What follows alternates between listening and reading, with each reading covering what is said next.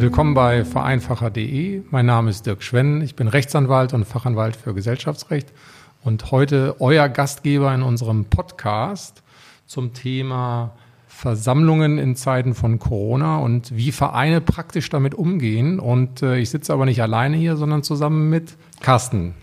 Ja, mein Name ist Carsten Schmidt. Ich bin Vorsitzender des Sportvereins Blau-Weiß 96 Schenefeld. Und wir haben jetzt vor kurzem tatsächlich unsere Jahreshauptversammlung, unsere Delegiertenversammlung als Non- oder Nicht-Präsenzveranstaltung durchgeführt. Carsten, vielleicht direkt an dieser Stelle, erzähl doch mal, wie viele Mitglieder habt ihr eigentlich? Ähm, Stand 1.1.2020 waren wir 3000 Mitglieder. Wir haben jetzt tatsächlich im letzten Quartal äh, rund 300 Kündigungen erhalten. Äh, das sind aber überwiegend die turnusmäßigen Kündigungen.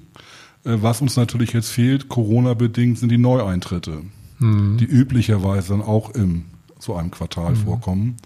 Insofern sind wir also im Augenblick, stand jetzt, rund 2700 Mitglieder. Ja, aber es zeigt, ihr seid natürlich ein großer Verein, 2700 oder vorher 3000 Mitglieder.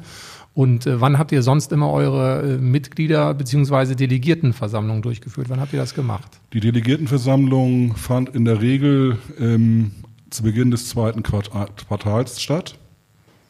Ähm, in, in dieses Jahr war sie für den 18. April geplant aber konnte wegen der Corona-Situation leider nicht als äh, Präsenzveranstaltung durchgeführt werden. Mhm. Und gab es dann auch Stimmen im Vorstand, die gesagt haben, naja gut, dann machen wir es vielleicht einfach ein halbes Jahr später oder wie lief das bei euch im Vorstand ab? Im Vorstand haben wir das diskutiert. Es gab äh, auch die Ansicht, äh, dass wir eventuell einfach warten. Laut Satzung müssen wir es halt im ersten Halbjahr abhalten. Äh, wir hatten dann überlegt, das Ganze äh, zu verschieben auf die Zeit nach Corona, die aber keiner wirklich definieren kann und konnte.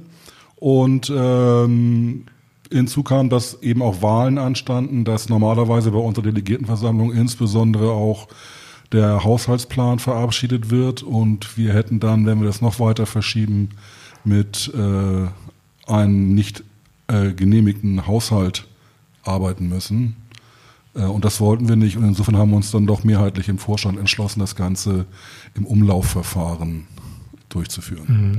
Also für diejenigen, die jetzt die Satzung von Blau-Weiß 96 vielleicht nicht kennen, äh, in der Satzung ist es so, da steht also jetzt von äh, Umlaufverfahren oder von auch virtuellen Mitgliederversammlungen steht da nichts drin. Das heißt, wahrscheinlich hat sich ja der Vorstand dann überlegt, okay, ohne äh, Satzungsgrundlage, wie kann ich dann aber trotzdem rechtmäßig so eine, so eine Veranstaltung durchführen? Und dann habt ihr wahrscheinlich auch gehört, dass der Gesetzgeber da aktiv geworden ist und euch quasi geholfen hat. Das stimmt, da hat uns nicht nur der Gesetzgeber geholfen, sondern in diesem Fall auch vereinfacher.de, wo wir dann die entsprechenden Informationen gefunden haben. Also wir haben die Gelegenheit genutzt, dass der Gesetzgeber durch die Änderung einer Vorschrift des bürgerlichen Gesetzbuchs äh, die Möglichkeit eröffnet hat, dass die Delegiertenversammlung im Umlaufverfahren, also als Nicht-Präsenzveranstaltung äh, stattfinden kann und dass der Vorstand dieses beschließen kann, ohne die Zustimmung der Delegierten vorher einzuholen. Genau, also da vielleicht nochmal der Hinweis für euch. ist Es ja so, dass wenn äh, in der Satzung die Möglichkeit besteht, ein Umlaufverfahren durchzuführen, ähm, dann habt ihr das schon geregelt, ähm, auch die Voraussetzungen. Äh, viele Vereine haben das vielleicht nicht geregelt. Äh, dann muss man ins Gesetz gucken und da ist quasi dann ähm, Voraussetzung, dass dem dann alle zustimmen. Und da hat der Gesetzgeber gesagt, das ist vielleicht eine etwas zu hohe Hürde und hat dann in dieses Gesetz zur Abmilderung der Covid-Folgen hereingeschrieben, dass eben jetzt auch im Umlaufverfahren ein solcher ähm, Beschluss, eine solche Mitgliederversammlung äh, äh okay ist, wenn alle Mitglieder beteiligt werden, also die müssen angeschrieben werden. Äh, und dann jedenfalls die Hälfte der Mitglieder ihre Stimme in Textform abgegeben hat und natürlich dann der entsprechende Beschlussantrag auch mit der in der Satzung vorgeschriebenen Mehrheit zustande gekommen ist. Was das im Einzelnen heißt, darauf gehen wir gleich mal kurz ein. Aber jetzt vielleicht nochmal, Carsten, die Frage, wie habt ihr das denn überhaupt gemacht äh, im Sinne von, also alle Mitglieder zu beteiligen? Habt ihr die dann alle angeschrieben? Äh, wie habt ihr das gemacht?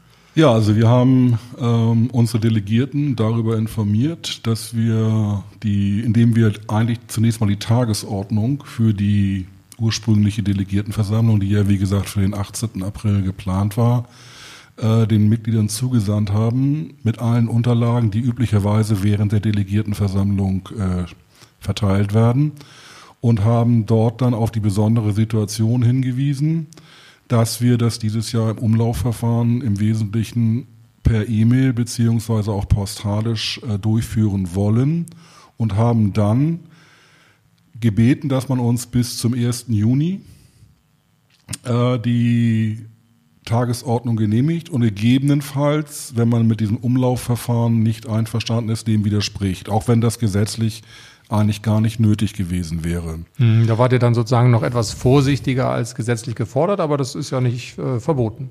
Ja, also wir hatten im Vorstand eben ganz klar gesagt, wir möchten hier in dieser Situation, wo sowieso alle sehr empfindlich sind, jetzt nicht äh, vom Vorstand heraus bestimmen, wir machen mhm. das jetzt so, auch wenn wir es wie gesagt hätten machen können, sondern dass wir sozusagen den einvernehmlichen Weg gehen und sagen, äh, wir würden gerne dann von euch hören, seid ihr damit einverstanden? Und das ist dann auch tatsächlich so, dass von äh, 104 Delegierten ja. äh, 74 dem zugestimmt haben, dem Verfahren. Äh, und somit konnten wir dann, nachdem wir diese Zustimmung erhalten hatten und in dieser Phase dann ja auch Änderungswünsche zur Tagesordnung aufgenommen haben, äh, Fragen beantwortet haben. Äh, wir haben dann, äh, die Delegiertenversammlung begann dann zum 8. Juni, 0 Uhr. Äh, und wir hatten dort ein Zeitfenster gesetzt bis zum 12. Juni, 24 Uhr, 23 Uhr 59.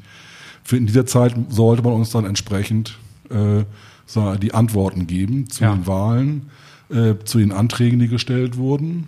Und das heißt also, in dieser Zeit hatten dann die 104 Delegierten Gelegenheit, äh, ihre Stimme abzugeben und das haben Sie dann wahrscheinlich per, per Mail getan oder wie haben Sie das ja, getan? Ja, wir haben tatsächlich dann, äh, nachdem wir also alle oder die Zusagen ausgewertet hatten, die Anträge äh, korrigiert hatten, beziehungsweise nochmal erläutert hatten, haben wir sie dann äh, in einer E-Mail sozusagen als Stimmzettel wieder zurückgeschickt, wo dann also die einzelnen Wahlpunkte und Zustimmungspunkte aufgeführt waren und wo dann der Delegierte direkt in dieser E-Mail auf diese E-Mail antwortend sein Ja, Nein setzt.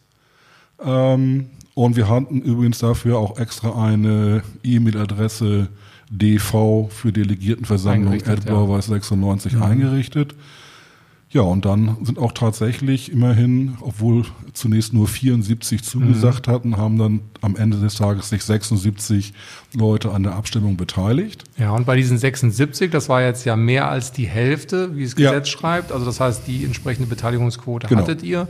Und dann seid ihr wahrscheinlich bei den einzelnen Tagesordnungspunkten nach Schluss sozusagen eures Umlaufverfahrens hingegangen und habt ausgezählt. Ne? Richtig, wir haben dann äh, sozusagen, nachdem dann am 12. Juni äh, die äh, Abstimmungsfrist endete, haben wir auf der Geschäftsstelle alle erhaltenen Antworten gesammelt, ausgedruckt, dokumentiert und in einer äh, entsprechenden Tabelle die entsprechenden Abstimmen, Abstimmen oder die Stimmabgaben mhm. äh, zu den einzelnen Wahlpunkten respektive Anträgen gelistet. Ja. Und ähm, dann entsprechend ausgewertet und haben dann äh, kurz danach nochmal den Delegierten sozusagen die Tagesordnung bzw. das Protokoll, das Protokoll genau, geschickt, sagen, wo wir dann nochmal darauf hingewiesen ja. haben, äh, wie jetzt die einzelnen mhm. Wahlen ausgegangen sind. Und ähm, ja, nun müssen wir das Ganze noch dem, Handel, dem Vereinsregister, Vereinsregister anmelden. Genau. Habt ihr da schon eine Rückmeldung oder passiert das jetzt demnächst erst noch? Das wird noch passieren. Mhm. Also das äh, wird jetzt noch passieren, äh, weil es sind ja, wie gesagt, durch Wahlen hat sich ja in dem Vorstand etwas mhm. nicht verändert, aber zumindest ähm, bestätigt und ja. das muss ja entsprechend mitgeteilt werden. Genau. Und was äh, vielleicht natürlich auch nochmal eine äh, interessante Frage ist, das war jetzt ja eine Premiere, so wie ihr das gemacht habt. Das war wahrscheinlich am Anfang auch äh, vieles anders. Ähm, würdest du jetzt im Nachhinein sagen, ähm, das ist vielleicht auch mal eine gute Form äh, der Delegiertenversammlung oder sagst du, nee, das muss schon sozusagen im persönlichen Kontakt eigentlich sein?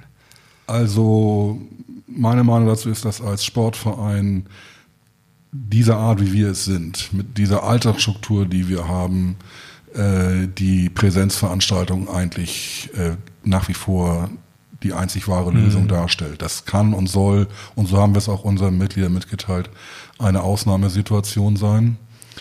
Ähm, zum einen denke ich, dass es für viele Mitglieder auch äh, wichtig ist, dass auf Delegiertenversammlungen zum Beispiel den Toten gedacht wird, dass äh, Ehrungen stattfinden Ehrung, für verdiente Vereinsmitglieder. Das haben wir alles dieses Jahr ausfallen lassen müssen, mhm. haben die Hoffnung, dass wir es irgendwie in geeigneter Form nachholen. Ähm, dann, was sicherlich auch in dieser Phase problematisch war, äh, wir hatten zum Beispiel einen Antrag einer Sportabteilung, einer unserer Fitnessabteilung, über die Freigabe einer Investition mit einer Summe von rund 100.000 Euro. Da sind wir aus Satzung verpflichtet, dass das die Delegiertenversammlung zu entscheiden hat. Mhm. Ähm, das war natürlich in dieser Phase doppelt schwierig, das rüberzubringen, nach dem Motto, ja, wir wissen ja gar nicht, was mit Corona wird mhm. und ähm, dann gab es natürlich auch kritische Äußerungen, muss das denn sein und was kostet das denn an Mehrbeitrag? Und da bin ich allemal mehr dafür, ähm, so etwas dann tatsächlich auch in einer wirklichen Diskussion ähm, ja. erläutern zu, erörtern zu können. Und das haben wir vor ein paar Jahren gesehen, als wir unseren Sport, unseren Kunstrasenplatz gebaut haben. Da ging es um deutlich höhere Beträge und das war schon wichtig. Das war eine sehr äh, gute und konstruktive Diskussion, um das mhm. zu einem guten Ende zu führen. Also wie gesagt, insofern diese Dinge würde ich äh, tatsächlich immer lieber einer Präsenzveranstaltung sehen. Mhm. Und da Blau-Weiß nächstes Jahr 125 Jahre alt wird. Ja, es ist ein Muss natürlich. Ist es ein Muss, dass das ja. nächstes Jahr neben ja. den Feierlichkeiten mhm. stattfinden wird. Und äh, wenn du jetzt so einen Vergleich machst, also wie war sozusagen äh, die Beteiligung an einer Präsenzveranstaltung so in den Vorjahren? Also wie viele der Delegierten sind tatsächlich dann auch gekommen? Und wenn du jetzt mal guckst, äh, du sagtest, es sind 76 gewesen, die sich mhm. dann wirklich auch beteiligt haben. Ist das ungefähr gleich oder hat sich das verändert? Nein, das entspricht eigentlich äh, dem, der üblichen Teilnehmerquote. Das haben wir neuest nochmal eruiert und haben festgestellt, also das sind äh, nicht weniger als sonst. Okay, also es sind weniger, äh, nicht, nicht weniger, aber auch nicht mehr geworden, sondern Richtig. das ist ungefähr das gleiche Level, was ihr so habt.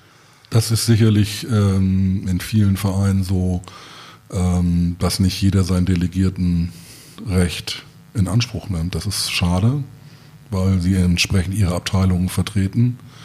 Ähm, aber gut, aber immerhin sind wir froh, dass doch gut ein Dreiviertel, äh, Dreiviertel unserer Delegierten ja. sich regelmäßig daran beteiligen und auch konstruktiv daran beteiligen. Mhm.